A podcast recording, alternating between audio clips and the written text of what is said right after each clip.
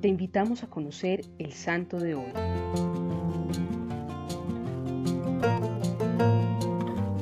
San Antonio María Pucci fue un religioso que se inclinó más por los oficios parroquiales que de comunidad.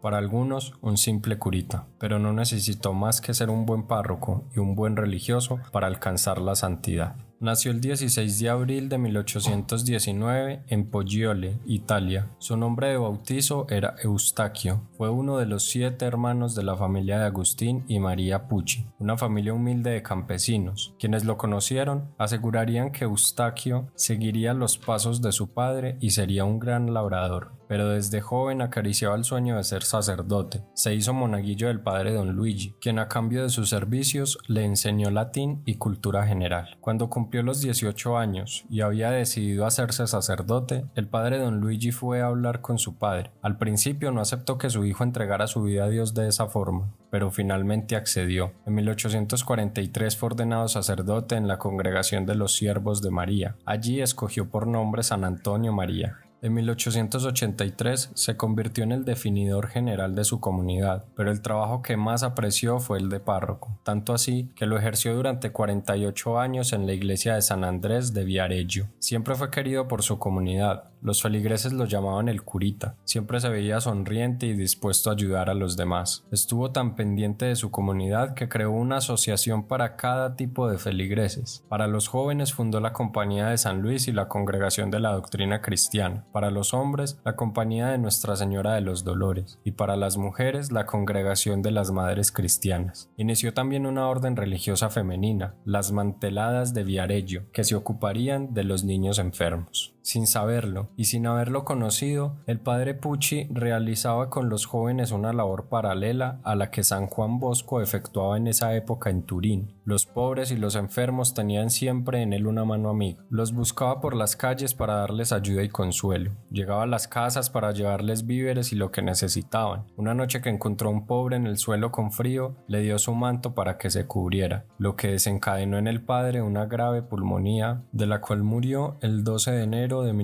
1892 con 73 años. Fue beatificado por Pío XII el 22 de junio de 1952 y canonizado por Juan XXII el 9 de diciembre de 1962. Cuando inició su proceso de santificación, algunos no veían nada extraordinario en el sacerdote. Decían que lo único que hizo fue cumplir sus obligaciones, a lo que el cardenal Laurenti, prefecto de la congregación de los ritos, respondió, si el padre Pucci ha sido buen párroco y buen religioso a la vez, es sin duda un santo de verdad. San Antonio María Pucci, te pedimos que intercedas por nosotros para que también podamos cumplir nuestro deber como cristianos y que eso nos baste para alcanzar la santidad. Cristo Rey nuestro, venga tu reino.